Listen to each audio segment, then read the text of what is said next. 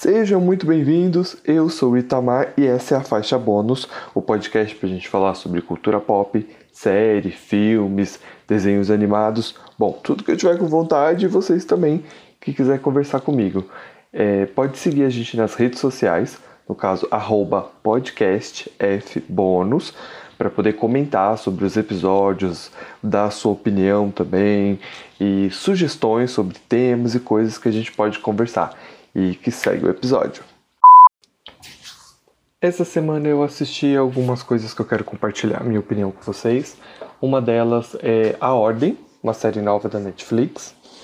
A outra delas é Sheldon Hunters, que retornou para a terceira e última temporada, a segunda parte da última temporada.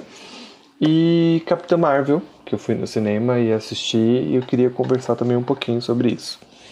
Eu queria começar com a ordem, porque é uma série de 10 episódios que eu maratonei, todas em um dia só.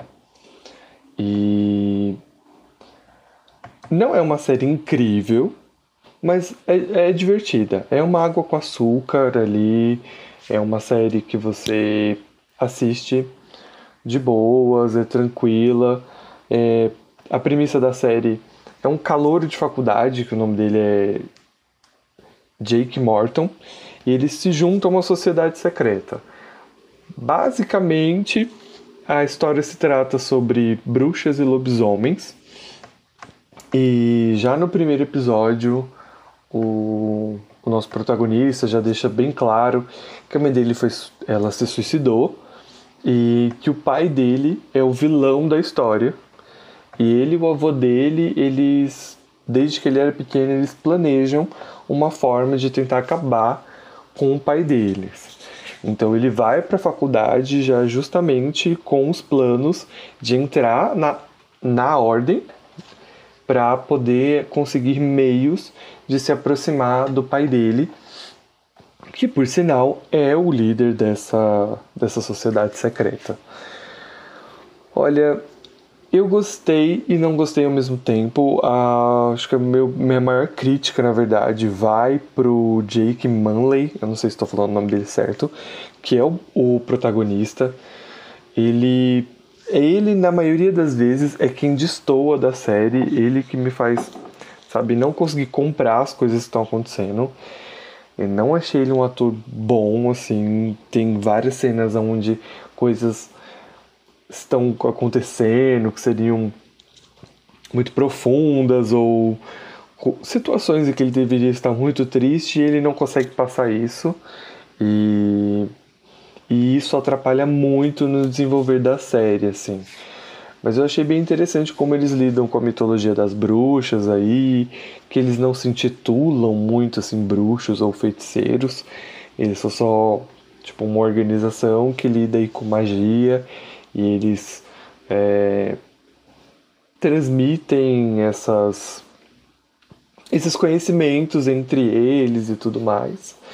E, e aí você tem o contraponto que são os lobisomens que entram na história, que eles são como uma outra organização, que são os Cavaleiros de São Cristóvão, que eles têm uma coisa meio de cruzada ali. E o que eu achei bem interessante nessa parte dos lobisomens é a transformação deles, porque tipo eles não são mordidos para se transformar. Spoilers aí, tá? Eles são meio que uns mantos. É como se os lobisomens eles fossem imortais, os lobos, e eles de tempos em tempos eles escolhem pessoas para vestir as suas peles para que você se torne um lobisomem. E basicamente o objetivo deles é lidar com artes das trevas. Eu não vou dar muito spoilers sobre a série, nem contar muito, mas assim, depois que você passa ali do terceiro episódio, que você aceita que, que o ator é isso mesmo, tem alguns coadjuvantes que são muito bons. E, e a série meio que segue, ela é gostosinha, ela é rapidinha de seguir, e são 10 episódios só, tá na Netflix. E para minha surpresa, ela foi uma das séries mais maratonadas. Eu tava vendo no Série Maníacos, que através do aplicativo TV Time, ela ficou em sétimo lugar como a série mais maratonada durante a semana na Netflix de estreia dela, que foi entre o dia 4 e o dia 11 de março. A série estreou no dia 7, então ela tem sétimo lugar pelos brasileiros, tá? É bem, bem interessante, assim, tem bastante gente que está assistindo de, a Ordem, no caso. E se vocês quiserem conversar mais sobre isso, eu queria que vocês deixassem lá no, no Twitter bonitinho, que a gente pode falar mais sobre a série, questionar e, e aprofundar mais. Mas em geral, assim, eu daria de 0 a 10, eu daria ali os meus 4,5 mais ou menos para a série. Não é uma série fantástica, incrível. Os efeitos especiais, por exemplo, são são ok, eles não são incríveis, mas pro tipo de série que ela é, até que não, não é ruim, assim. Mas eu acho que que faltou, faltou bastante coisa, mas ela é redondinha, é o que eu gostei, assim, ela tem começo, meio e fim, ela deixa um arco para se for ter ou não uma segunda temporada, que é bem interessante isso, porque normalmente deixa um, um final bem escrachado para ver se consegue uma segunda temporada.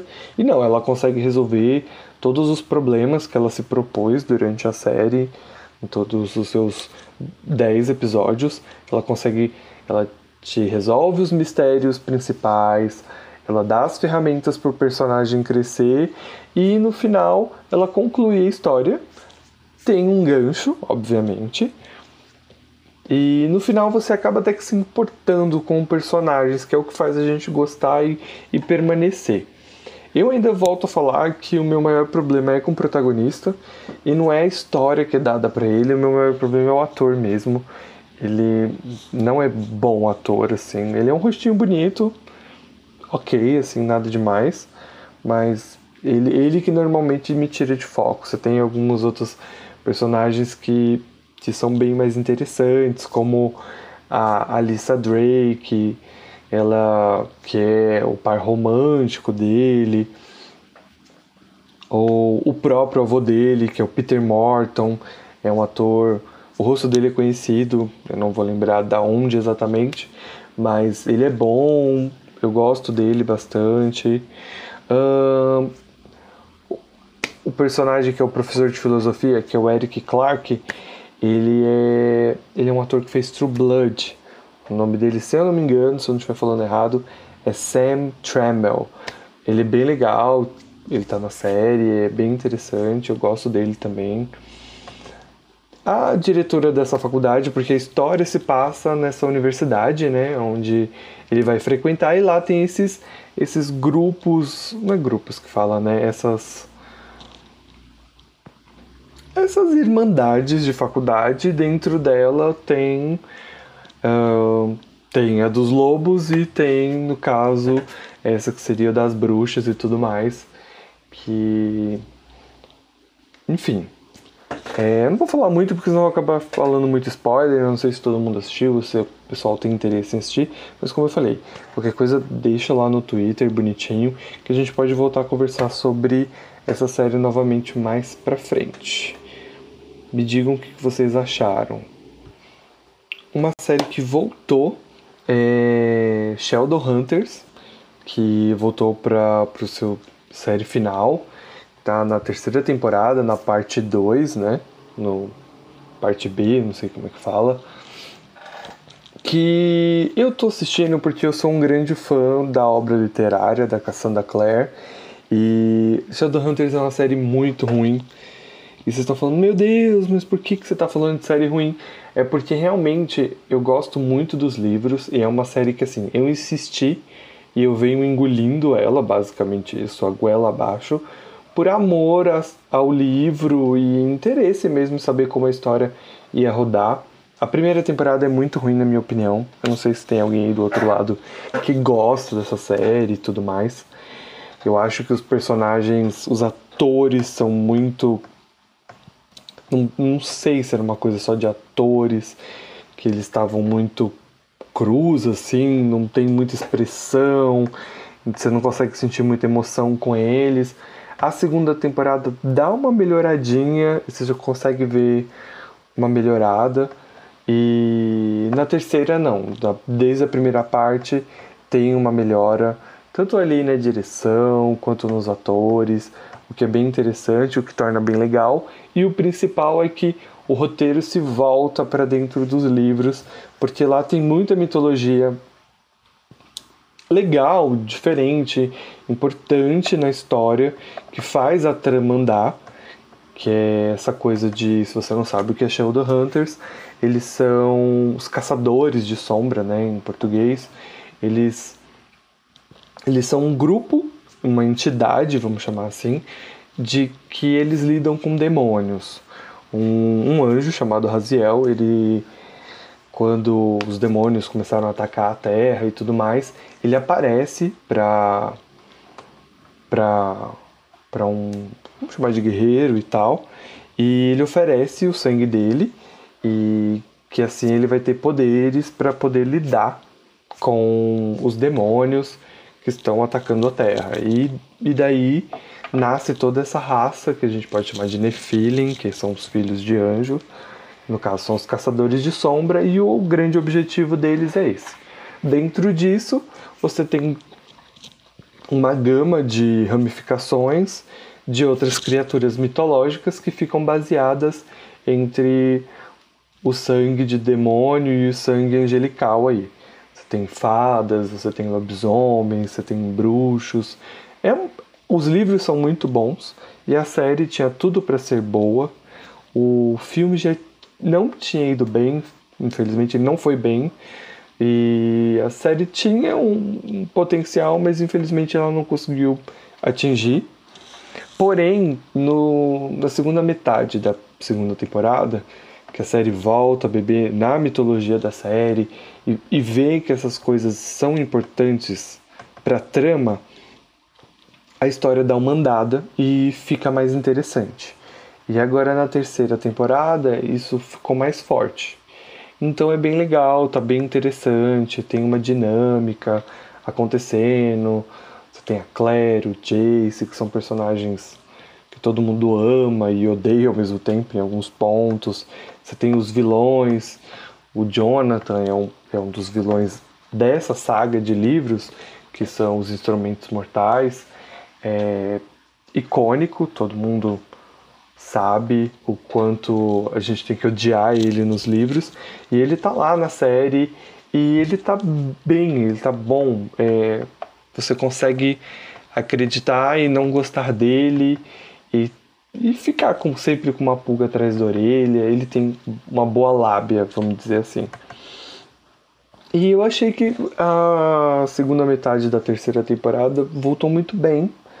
E, e eu tô ansioso pra gente ver como essa trama vai terminar e como eles vão fechar. Eles deram uma andada aí na. começaram a contar mais histórias dos outros livros e eu acredito que a série vai se encerrar, se eu não me engano, pelo título, ela deve se encerrar nos acontecimentos do último livro, por causa do nome do, do último episódio que já tá que já saiu. Uh, é uma série que sai semanalmente na Netflix. E, enfim, é outra série também que, se por acaso tiver alguém do outro lado que assiste, que queira que a gente comente, fale, é só mandar lá no Twitter bonitinho que a gente que a gente pode conversar e dialogar e teorizar e, e xingar também junto, porque se você foi e você acompanha, você sabe que aquela marca de Caim na testa do Simon é só lamentações e sofrimentos. Mas aí é só se por acaso tiver algum fã de Hunter aí do lado para entender.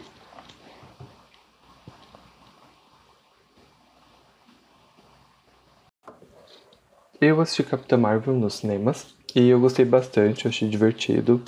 Eu gostei muito da Brie Larson como a Carol Danvers e eu acho que a relação dela com o Nick Fury tá muito bacana no filme.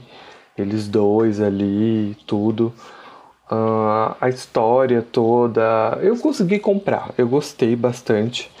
E eu fiquei bem feliz, porque tinha tido umas críticas, a galera andava, andou reclamando e tudo, mas é bem legal. Eu acho que dentro do que o filme se propõe, o que ele te tem, ele, ele é divertido, ele, ele emociona em alguns pontos, mas assim,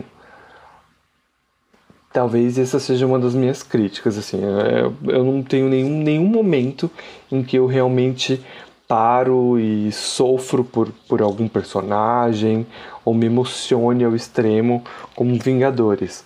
E talvez esse seja um dos maiores problemas, porque a gente está com muita expectativa em Vingadores Ultimato e a gente está indo assistir Capitã Marvel, que não tem nenhuma obrigação de absolutamente nenhuma de nos trazer nada de Vingadores, porque a história da, da Capitã Marvel se passa muito antes dos acontecimentos de Vingadores é, Guerra Infinita. Então, tem essa expectativa que todo mundo criou e, e cria, enfim, que a Marvel ajuda a gente a criar em cima do hype todo, mas Desde que, a, que o filme da Capitã Marvel mesmo não precisa, ela não deve, não tem essa obrigação de carregar.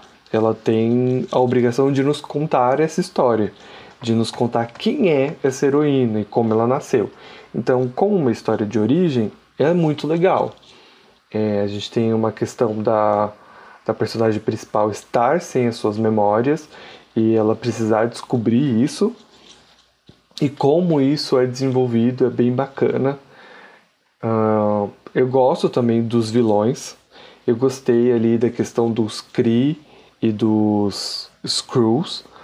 É uma coisa que eu queria mais, eu queria saber mais, mas a história ela vai só até um certo ponto. Mas eu achei bem interessante como essa guerra galáctica entre duas raças alienígenas e elas acabam caindo na Terra de alguma forma, mas não que nenhuma das duas tenha a Terra como um objetivo, na verdade. É, ela é só um pano de fundo para elas, essas duas raças que estão brigando e por acaso a, a Capitã Marvel acaba envolvida com isso e ela acaba se tornando importante.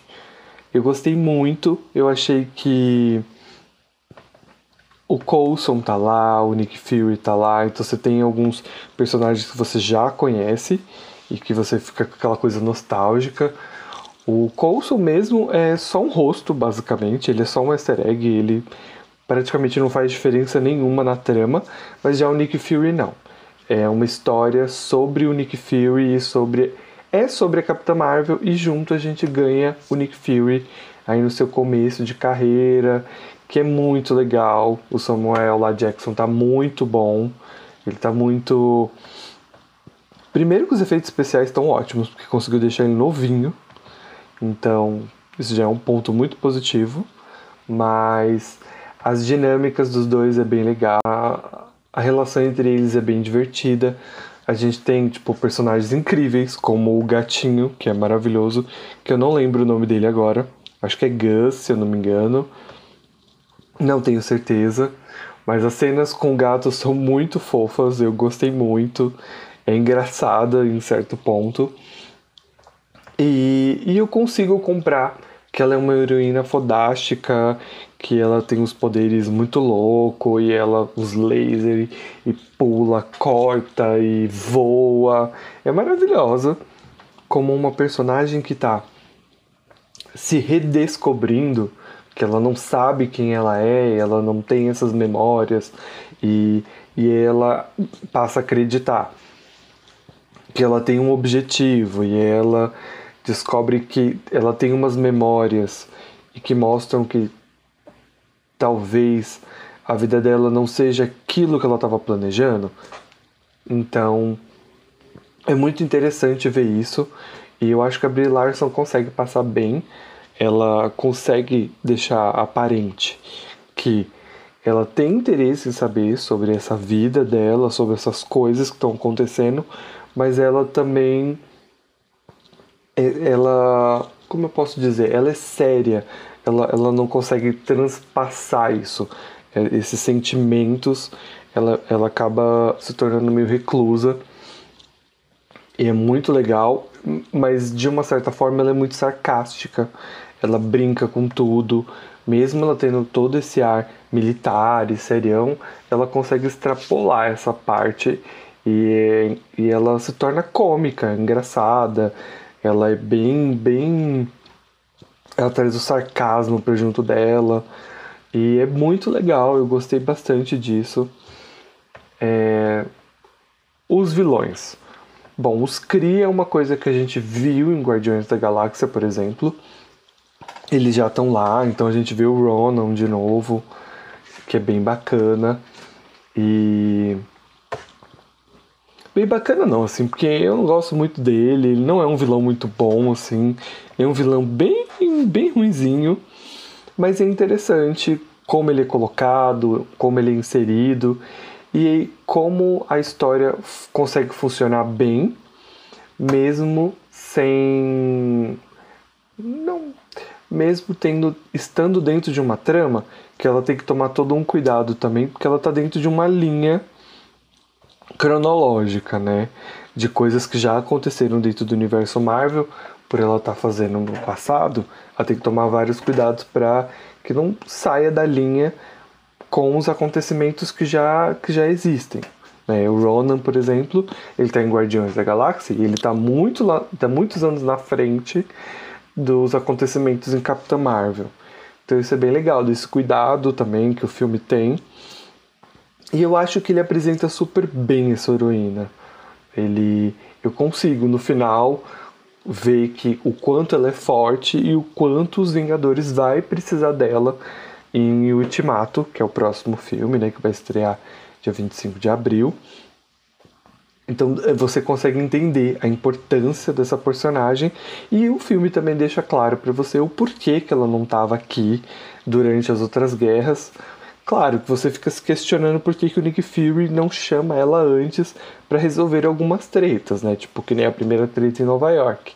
Mas é legal no final do filme você poder ver que ela realmente tinha um outro objetivo e ela foi cumprir esse objetivo e é por isso que ela, ela não está na Terra. E é legal também da onde que vem a inspiração pro Nick Fury criar a iniciativa Vingadores, que é o que a gente vê lá na frente, na, na trama.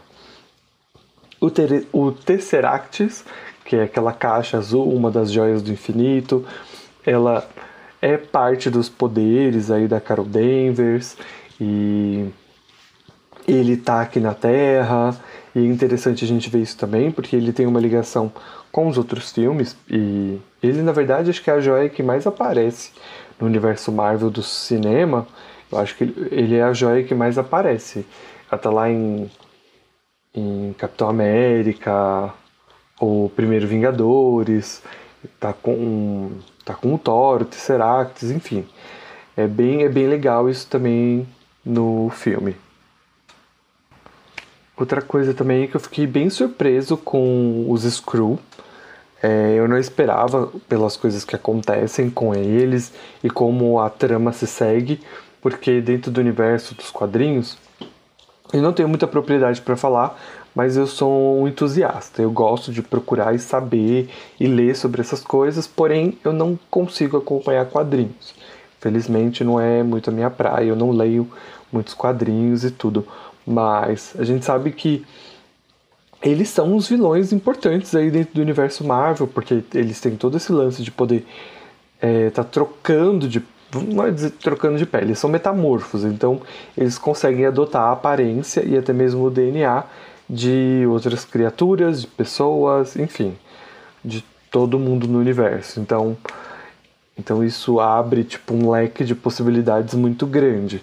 E eu gosto como a gente tem um a gente entende um pouco as coisas que estão, se passando ali com eles e como eles têm a ver com essa guerra entre os Kree e os Skrull. Como eu falei, eu gostaria de ver mais isso, saber mais sobre isso. Mas eu entendo também porque o filme quer apresentar essa heroína e preparar de alguma forma a gente pro Vingadores Ultimato. Então não vai fazer sentido também, porque já tem que lidar com Thanos no próximo filme. Então a gente não tem muito que ficar lidando com essa guerra entre Kree e Skrull. Não cabe no filme, né? Que a gente já tem muito rolê para resolver. Mas eu achei bem bacana. Os efeitos especiais. Tem muita gente que reclamou, tem muita gente que disse que, que, que não tá muito bom e tudo. Eu, em particular, isso não me incomodou para mim funcionou, não tem nenhum problema.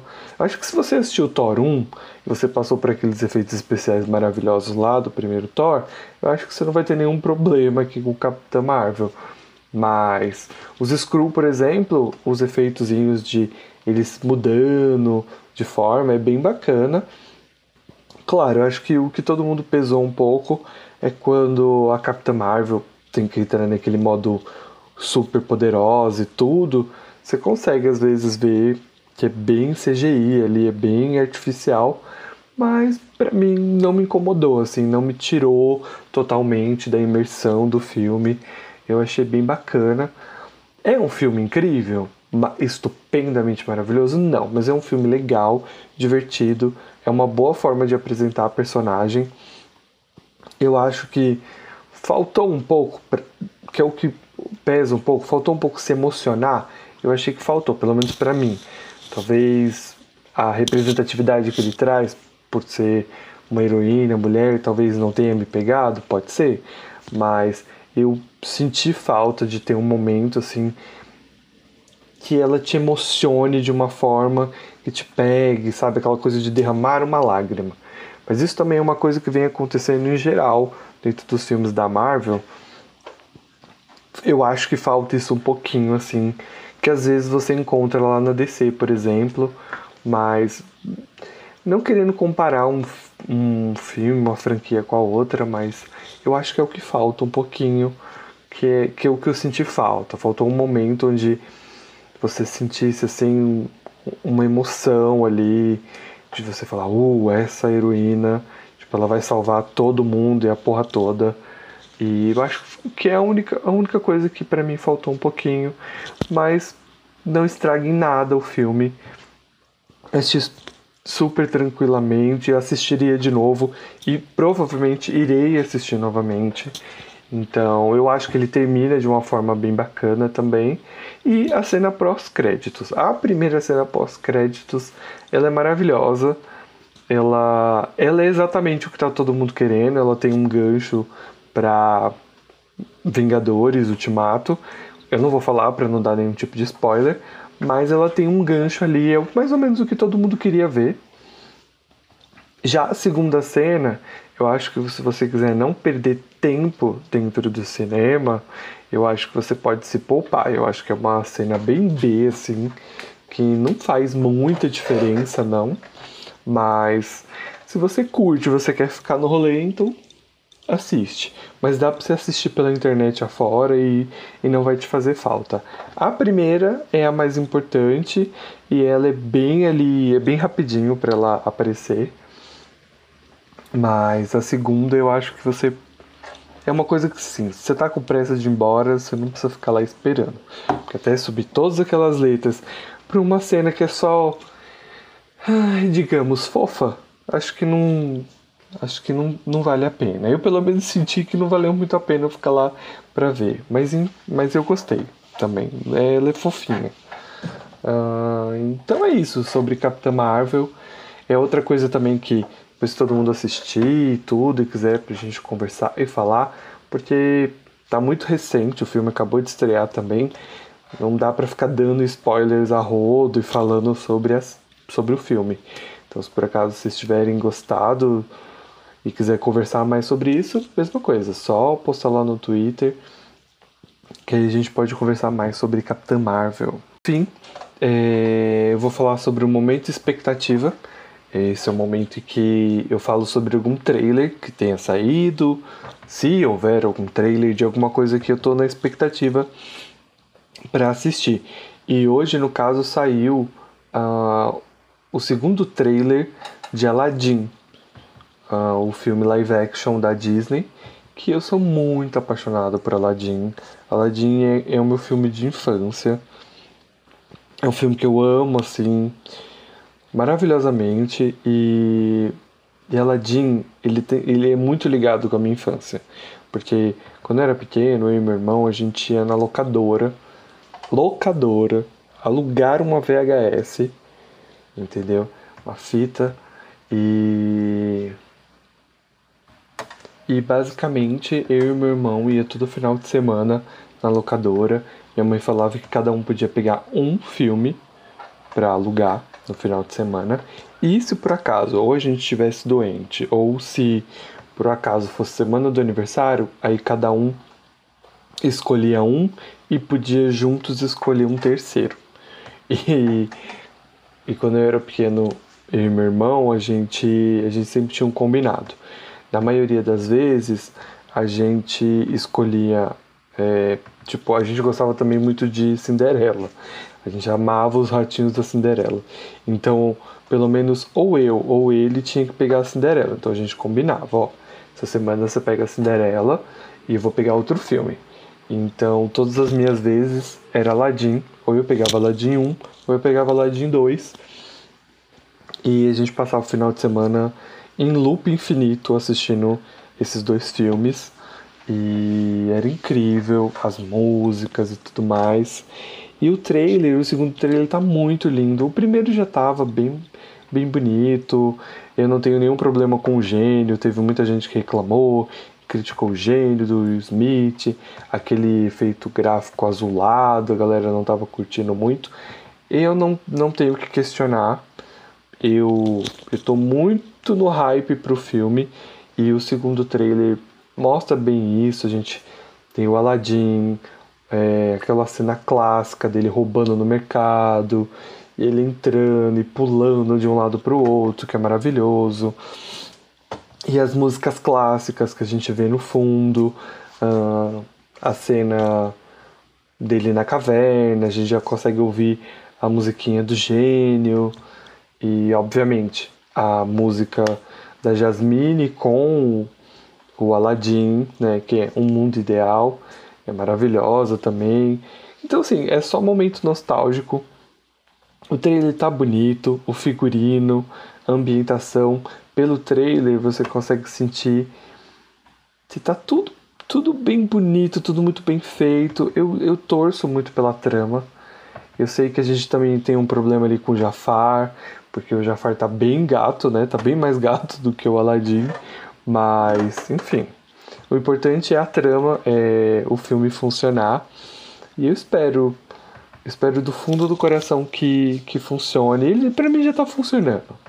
Né? Acho que a Disney não tem muito o que errar. Eu acredito que ela vai seguir exatamente ali ao pé da letra a história.